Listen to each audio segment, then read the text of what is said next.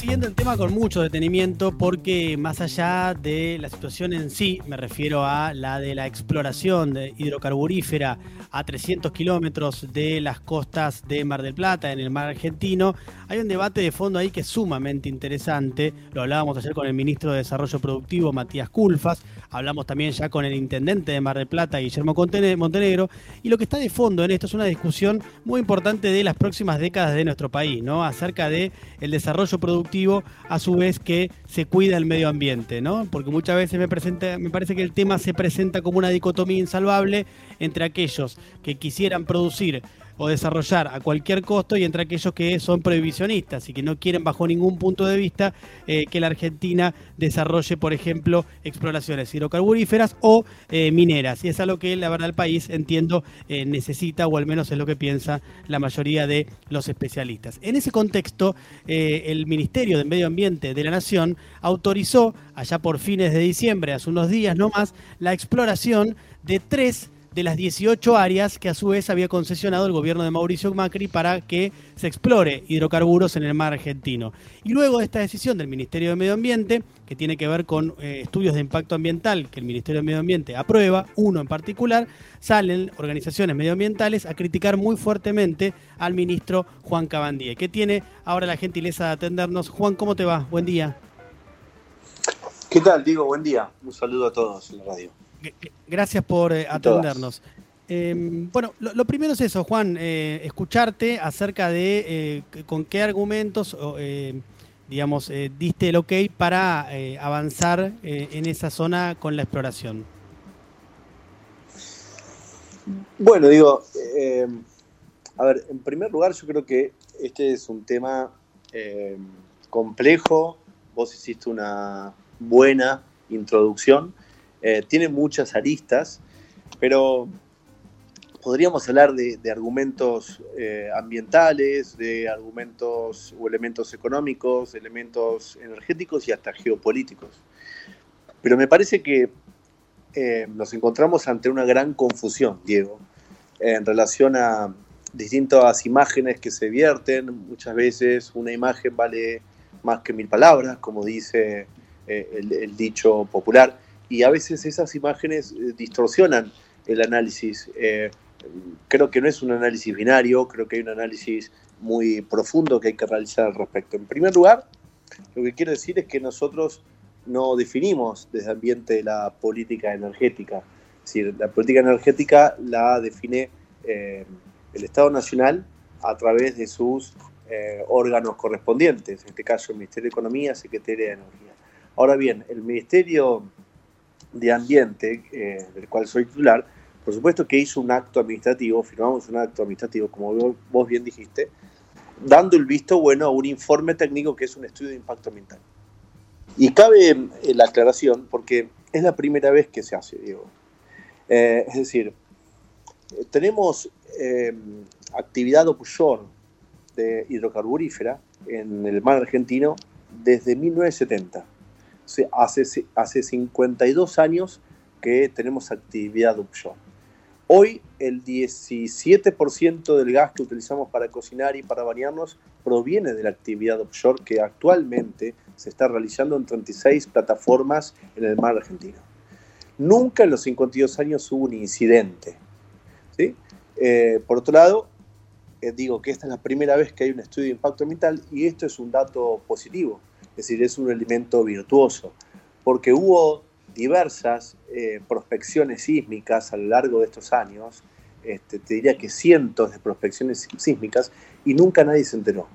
Es decir, ah, la mayoría de las personas no se enteraron, básicamente porque no están siguiendo los actos administrativos del gobierno, ¿correcto? Perdón que, te interrumpa en este punto antes de que continúes, porque entiendo que tenés más para explicar de esto, pero eh, desde que se explora offshore en la Argentina, ¿es la primera vez que se aprueba un estudio de impacto ambiental? Es decir, en las anteriores exploraciones offshore no, no se hacía esto, no se, no se daba el visto bueno con un estudio de impacto ambiental.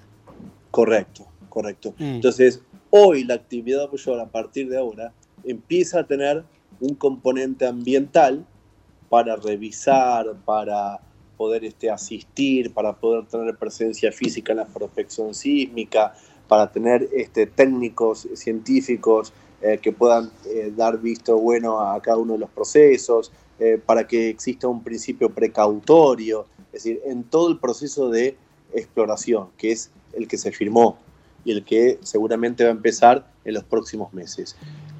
También creo que es bueno aclarar que, esto se va a realizar a 300, a 300 kilómetros de la costa. Entonces, decir Mar del Plata es casi como decir, bueno, podría ser también, este, no sé, Balcarce, o podría ser eh, Bragado, o podría ser este, Brance, no sé, es a 300 kilómetros de la costa. O sea, eh, también es, bueno aclarar que, esa imagen de niños, niñas empetroladas no es una imagen real.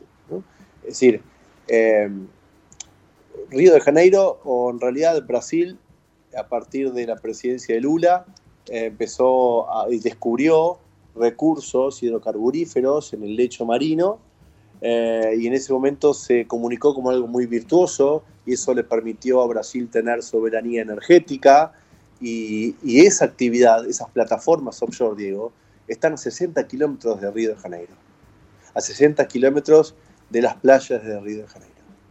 Es decir, y mm. no se ven desde la playa, no se ven desde el continente, no hubo derrames, no hubo afectación, no se afectó a la fauna ictícola, a la actividad pesquera ni a la turística. Entonces, mm. eh, creo que esto eh, es importante también ponerlo sobre la mesa para analizarlo, ¿no es cierto?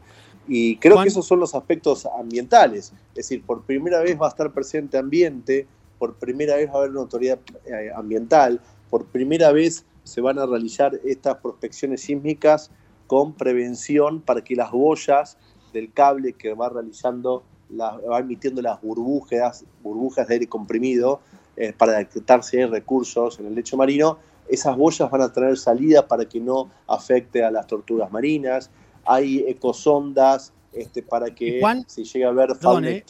no se puedan producir las, eh, es decir, los, eh, los disparos de aire comprimido, es decir, las burbujas de aire comprimido. antes de avanzar, porque vos evidentemente estás bien en tema, pero para explicarle también al oyente, que, el método a través del cual se hace la exploración se denomina prospección sísmica. ¿Cómo funciona? ¿Qué es lo que, lo que se hace así a, grandes rasgos? es un buque que, tiene un cable, llamámosle vulgarmente un cable, eh, que, va desarrastrado, por supuesto, por el buque y que va arrojando eh, aire comprimido, burbujas de aire comprimido que rebotan en el lecho marino y eh, arrojan sonidos, que los sonidos son captados por especialistas, por micrófonos acuáticos que, que, van determinando a partir de las especificaciones si existe la posibilidad o no de que, que haya recursos, eh, digamos, de gas, eh, eh, digamos, o petróleo abajo del lecho marino. Es decir, esos cables solamente, y la actividad en sí, solamente se puede realizar si no hay detección de fauna marina a un kilómetro en el radio, de distancia en el radio del buque.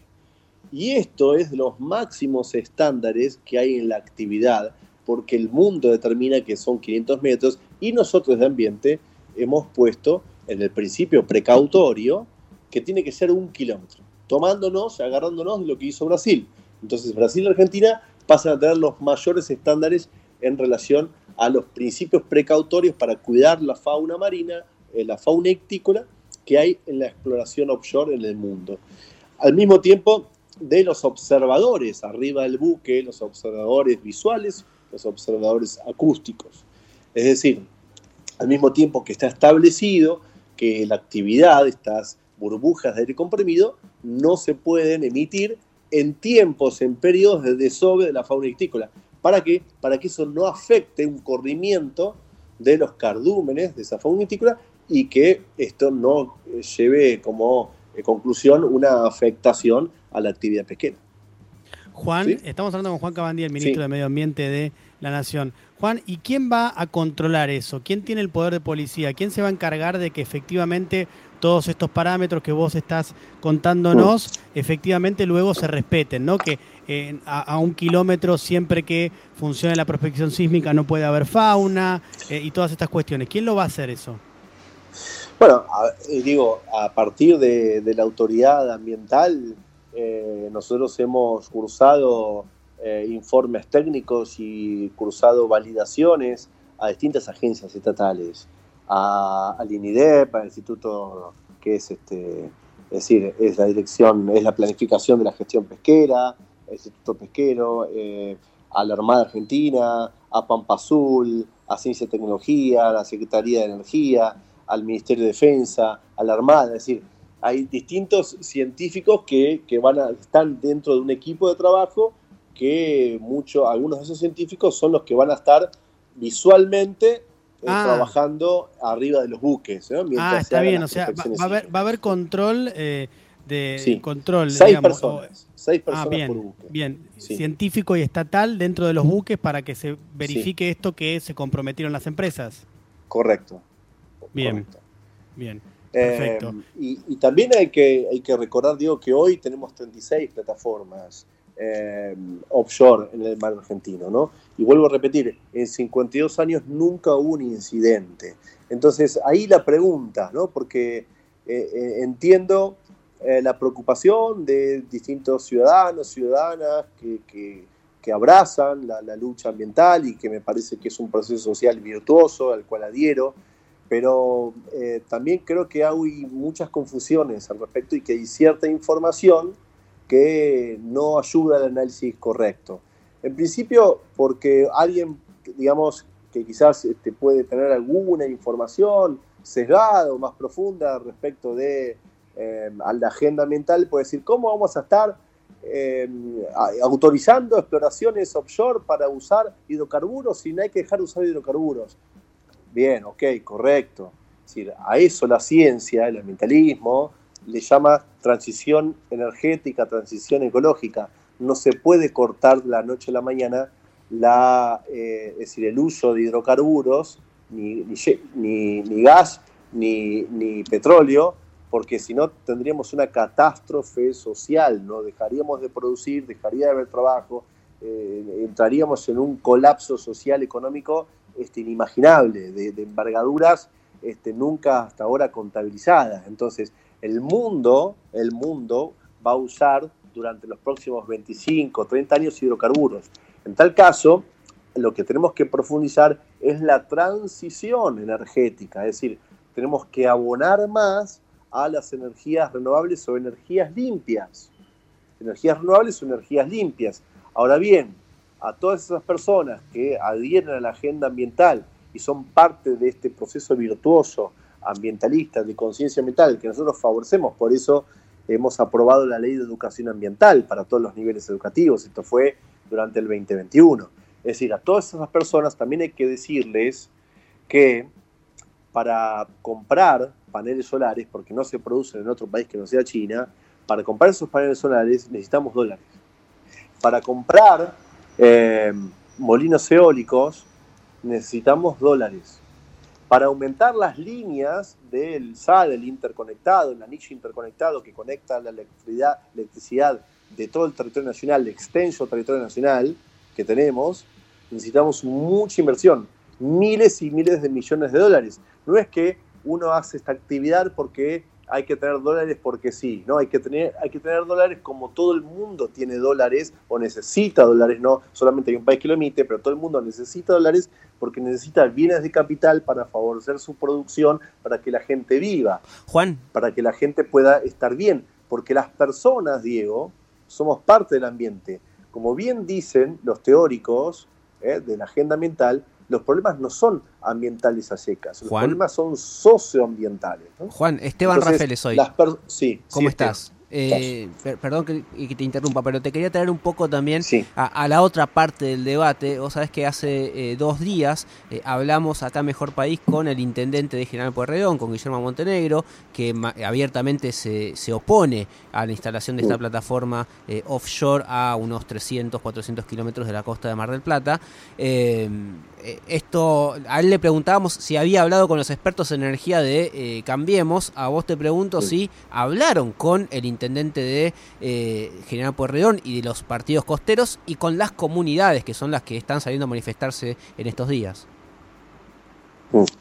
Eh, hubo una audiencia pública en el mes de julio em, y, sí se ha conversado eh, con, eh, decir, autoridades este, informalmente, porque, vuelvo a decir, está a 300 kilómetros de distancia.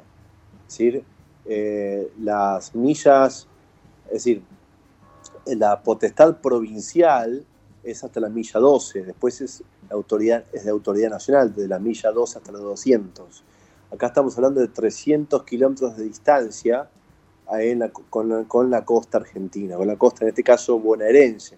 Por eso hemos hablado con el gobernador, por eso el gobernador este Kisilov eh, también se manifestó en estas últimas horas, lo ve como una posibilidad también de desarrollo, de generación de empleo para este, la provincia de Buenos Aires, tanto sea este, para, bueno, para, para las ciudades costeras, es decir, eh, tranquilamente podría ser este, Bahía Blanca, Mar Plata, Necochea, eh, Gesell, bueno, indistinto, porque vuelvo a repetir, está a 300 kilómetros, ¿no es cierto? Entonces, eh, como pero con los intendentes no hablaron, digamos. Entiendo lo que vos transmitís, que hablaste con el gobernador, pero con, no, llegaron a nivel de comunidades. Yo, vuelvo a repetir, es decir, quien define la política energética no soy yo. Es decir, yo me tuve que ocupar de la validación eh, del estudio de impacto ambiental. En tal caso, eso este, lo tendría que, responder este, quizás otro eh, compañero, compañera, funcionario y funcionaria de las distintas agencias estatales que intervienen en en, este proceso. ¿Mm? Estamos hablando con Juan Cabandí, el ministro de Medio Ambiente de la Nación. Juan, entonces, en principio, al menos desde el punto de vista ambiental y desde el punto de vista de los estudios avalados por el ministerio que vos conducís, eh, siempre y cuando, por supuesto, después la cuestión energética, como bien decís vos, le corresponde a una secretaría que depende del Ministerio de Economía y a vos eso te excede, pero si es por medio ambiente, la exploración offshore en esas tres áreas eh, debería avanzar. Es una decisión de Estado, Diego.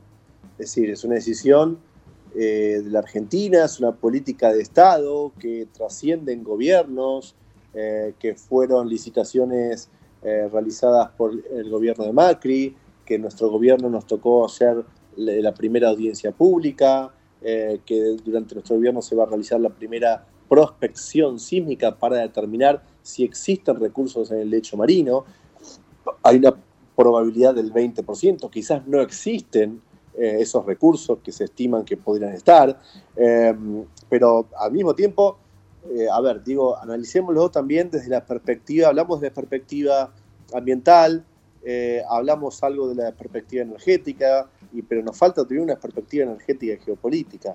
Vos sabés que hay una mm. crisis tremenda de energía en el mundo, que China secó la plaza al salir a comprar con liquidez el gas que hay en el mundo, por eso Europa tiene gravísimos problemas porque Rusia se lo compró a China, porque China salió a comprar gas para dejar de usar eh, carbón, es decir, eh, con objetivos ambientales, con objetivos de cumplimiento para su meta del 2030 frente a Naciones Unidas, es decir, a todos aquellos que le interesa la agenda ambiental también tenemos que verlo en esta perspectiva. Es decir, todos tenemos compromisos de eh, limitación de gases de efecto invernadero frente al 2030 y después tenemos otra meta que es el 2050, que es el carbono neutralidad, es decir, que tenemos que llegar al punto cero para el 2050. Ahora, el mundo se está quedando, está reduciendo sus em, eh, recursos energéticos, sus reservas energéticas, como le pasa a Bolivia. O sea, es que nosotros importamos gas de Bolivia y que Bolivia está reduciendo su exportación porque están reduciéndose sus reservas, tanto para Argentina como para Brasil. Por lo tanto, si nosotros necesitamos gas para calentarnos, para bañarnos, para producir, para producir energía, porque las centrales energéticas son a gas incluso, en gran parte de ellas son a gas, entonces eh, el gas es mejor que el petróleo, ¿no? esto hay que, también hay que, hay que decirlo, tiene, produce menos emisiones de gases de efecto invernadero, entonces ¿para qué vamos porque, sería muy tonto, muy torpe, Diego, eh, mm. importar gas cuando lo tenemos nosotros. ¿No es cierto? Eh, es decir, y al mismo tiempo nosotros, si tenemos sobrantes eh, de, este gas, en el caso de, extraerlo, podemos exportarlo y eso puede redundar en que países que tienen su matriz energética a base del carbón compren ese gas generen un beneficio para Argentina, con esos dólares nosotros podemos comprar más molinos eólicos y los países que utilizan eh, carbón dejan de usar carbón y emiten menos este, gases de efecto invernadero. Entonces, es un proceso virtuoso. por eso hablamos de transición energética. Por eso creo que hay, primero no hay que desinformar, hay que tener un análisis más pormenorizado. Y tercero, Diego, o cuarto, hay que tener un análisis económico. ¿Cómo salimos de la situación vergonzosa de pobreza que tenemos? Seis de cada diez niños, niñas están bajo niveles de pobreza. ¿Cómo se hace? Se hace produciendo, por supuesto en el marco de la sostenibilidad, pero se hace mm. produciendo. Para producir se necesita energía, Diego. Entonces, eh, yo no me voy a quedar, Argentina, nuestro gobierno no se va a quedar sentado naturalizando la situación de eh, pobreza que tiene nuestro país, vergonzosa. Entonces, no podemos ser ambientalistas sin eh, integrar al análisis la línea histórica. Hay que, hay, que, mm. hay que hablar con claridad, Diego. Hay dos maneras mm. de conseguir dólares, o produciendo o tomando deuda. Y nosotros no podemos mm. tomar más deuda porque la tomó Macri y la usó para timbiar. Y hoy estamos padeciendo lo que hizo Macri, que solamente lo usó para timbiar, para sus amigos. Entonces, como nosotros queremos una producción sostenible y creemos en la transición energética y creemos en la agenda ambiental, tenemos que usar este recurso porque tenemos que pagar deudas. Si nosotros no, no tenemos un acuerdo e, este año con el, con el Fondo Monetario, tenemos que desembolsar 17 mil millones de dólares y no los tenemos.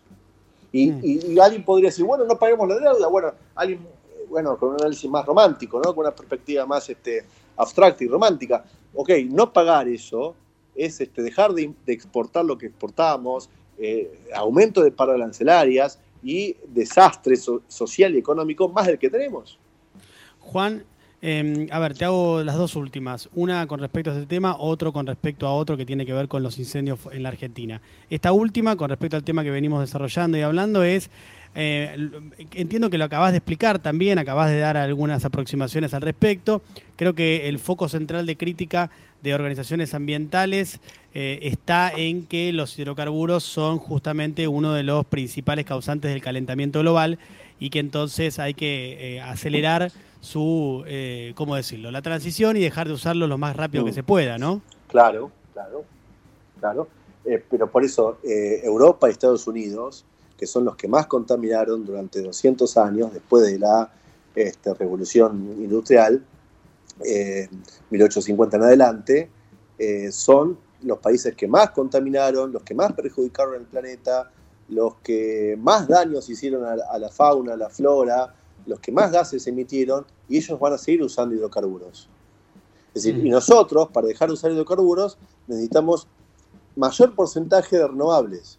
Hoy estamos en 25% de energías limpias, porque contemplamos eh, las hidroeléctricas, contemplamos la energía atómica y contemplamos la energía renovable, que está en el orden del 10%.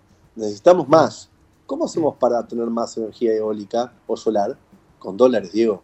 Porque los insumos, los componentes, tenemos que este, importarlos. Y para tener dólares, vuelvo a repetir, o nos endeudamos, cosa que no podemos hacerlo, porque ya lo agotó Macri, este, y nadie nos da crédito, o producimos para tener esos dólares para la transición energética para dejar de usar hidrocarburos. Juan, eh, y, el otro tema es el de los eh, incendios forestales. Entiendo que todavía quedan cuatro provincias con focos eh, activos.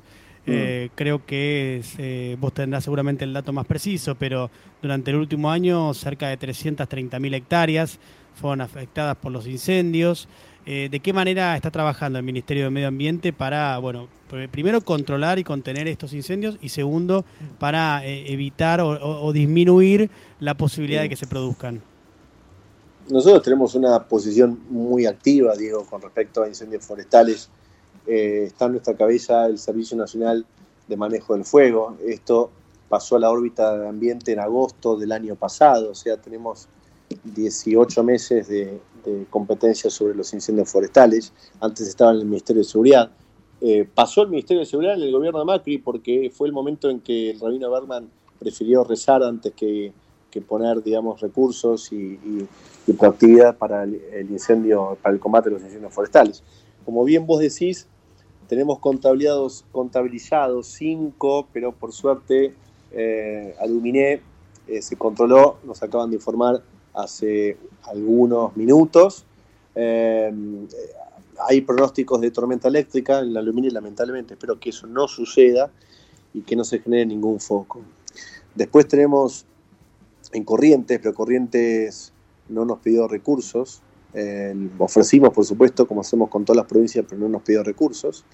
Y eso está bueno aclararlo para que todos lo sepan, porque creo que también necesitaríamos este, revisar un poco eh, competencias del Estado Nacional y no olvidarnos que hubo una reforma del 94, que, en algunos aspectos este, sería bueno nunca haberlo tenido, esa reforma, pero bueno, este, la verdad es que la reforma del 94 de la Constitución Nacional, en su artículo 124, dice que los recursos naturales son de las provincias. Hmm. Por lo tanto, eh, la responsabilidad inicial para combatir los este, incendios forestales eh, es de cada provincia.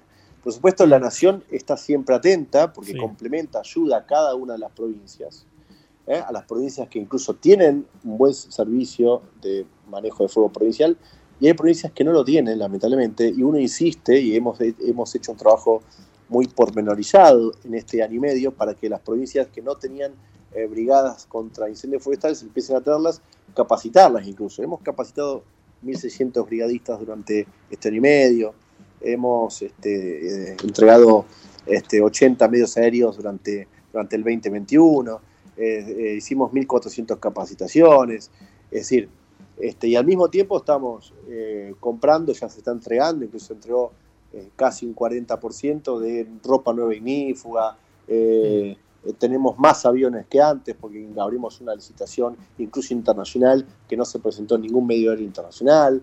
Eh, esto también para desmitificar muchas veces en las redes la gente dice eh, que vengan los aviones canadienses, como si un avión canadiense pudiese apagar el fuego. Primero hay que desmitificar esto y hablar con mayor propiedad. Este, sobre todo a aquellos que le interesa la agenda ambiental. Los fuegos se apagan con personas. Los medios aéreos son un complemento muy importante, pero son un complemento, por supuesto fundamental, pero quien lo apaga son brigadistas, hombres y mujeres. vale aclarar que Canadá, a pesar de que ellos tienen sus aviones este, canadienses de mayor envergadura, pero que no son fáciles de operar en, nuestro, nuestra topografía, tuvo 4 millones de hectáreas este, incendiadas en el último verano, durante el 2021. O sea que, eh, y, y, esto que también corre por las redes, que muchos les encanta replicar, las 11 provincias, se incendia la Argentina. No, no, eso no es así. Hay focos y hay focos. Siempre hubo focos, siempre hubo focos. ¿Soy yo el que lo prendo? No soy yo. ¿Es el Ministerio de Ambiente? Tampoco es el Ministerio de Ambiente. ¿Son los gobernadores? Tampoco son los gobernadores. Ahora, este, ¿quién tiene que apagarlo? Bueno, la provincia y la nación. La nación siempre está presente enviando aviones, enviando recursos humanos, equipando incluso a las provincias, este, pero quien tiene que reprender a quien lo paga es la justicia, que muchas veces nunca actúa y mira para otro lado, ¿no? Como el caso de Interríos, ¿no es cierto? Este, así que, bueno. Decime, Juan. No, no, este, quiero, quiero decir esto y también aclarar que los incendios producidos en eh, Bariloche, tanto diciembre como el actual, ahora mismo, fueron incendios que se originaron por tormentas eléctricas, los mismos que, lo mismo que Aluminé. No así el caso de Madrid. ¿no? El caso de Madrid este, se está investigando, pero como no hubo tormenta eléctrica, obviamente fue alguien, un descuido, una intencionalidad. Este, ahí son pastillales, ahí tuvimos dos aviones, ofrecimos brigadistas, la provincia dijo que no, que no, no necesitaba brigadistas. Bien. Y hoy lo mismo que Corrientes, Corrientes ofrecemos y tampoco nos pidió nada, ni medios aéreos, ni este, recursos humanos. Por esto hay que aclararle a la gente. la nación no puede ir a una provincia este, con sus aviones y con sus eh, brigadistas. Tiene que eh, acordarlo, pedir permiso este, a las provincias. Somos un país federal, tenemos una reforma que fue la del 94. Bien. Es Juan Cabandía quien habla con nosotros, el ministro de Medio Ambiente de la Nación. Juan, gracias por la entrevista. No, muchas gracias a vos, Diego. Un abrazo. Hasta luego. Chau, chau. Gracias, un abrazo.